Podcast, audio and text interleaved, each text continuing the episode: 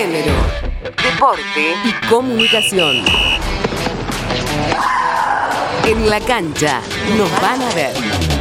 Cupo femenino aprobado en River. En una jornada histórica, la Honorable Asamblea de Representantes de Socios aprobó de manera unánime el cupo femenino para todos los órganos de gobierno de la institución. Al respecto, Gabriela Senós, secretaria de la Comisión Directiva de Fútbol Femenino del Club de Núñez e integrante de la agrupación Caravana Monumental, comparte más detalles. El cupo vino a saldar una deuda histórica que el club tiene con las socias, para impulsar la participación activa de mujeres, entendiendo que la perspectiva de género es necesaria en pos de la equidad. La próxima comisión directiva va a tener más mujeres de las que hubo en 119 años de historia. Para eso es el cupo. Y aunque algunos lo cuestionen por considerarlo discriminatorio, basta con ver el dato mencionado anteriormente. Nos costó mucho más llegar a, ocupar espacios de poder y no espacios de gestión, porque más del 70% de las comisiones y subcomisiones del club están presididas por mujeres. Eso demuestra la importancia que tenemos en la estructura en general, pero también cuánto reconocimiento nos falta. Junto a la Comisión de Mujeres, ahora Comisión de Mujeres, Géneros y Diversidad, y también con la participación de muchas socias diferentes agrupaciones y movimientos, oficialistas, opositoras, algunas hasta sin espacio político, encaramos este proyecto hace un año, con un único objetivo, sumar para todas. River es muy grande, siempre precursor, y como tal, quienes tuvimos el honor de participar en la asamblea, pudimos estar a la altura de la lucha por los derechos y la igualdad. Este proyecto demuestra el compromiso que tiene la institución con la lucha. Nos tocó representar a todas las socias del club,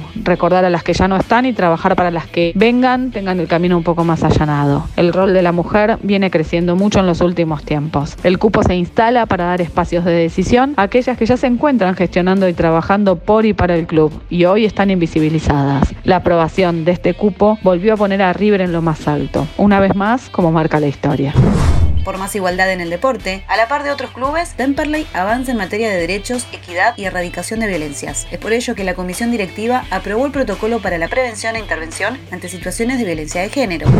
Continúa la incertidumbre. Las jugadoras de la primera Iberdrola junto a la Asociación de Futbolistas Españoles, AFE, emitieron un comunicado en el que exigen el desarrollo del protocolo para garantizar la vuelta a la competencia y que se establezca una fecha cierta de reinicio.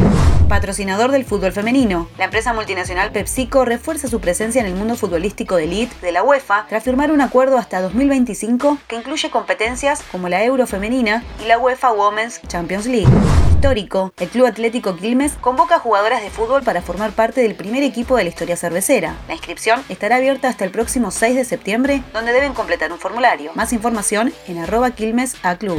Se actualiza la Champions. La edición 2021-2022 del certamen continental femenino tendrá una renovación completa en su formato de competencia, en la que se incorpora una fase de cuatro grupos con 16 equipos participantes y una cobertura televisiva total. Informó Yamila Castillo Martínez.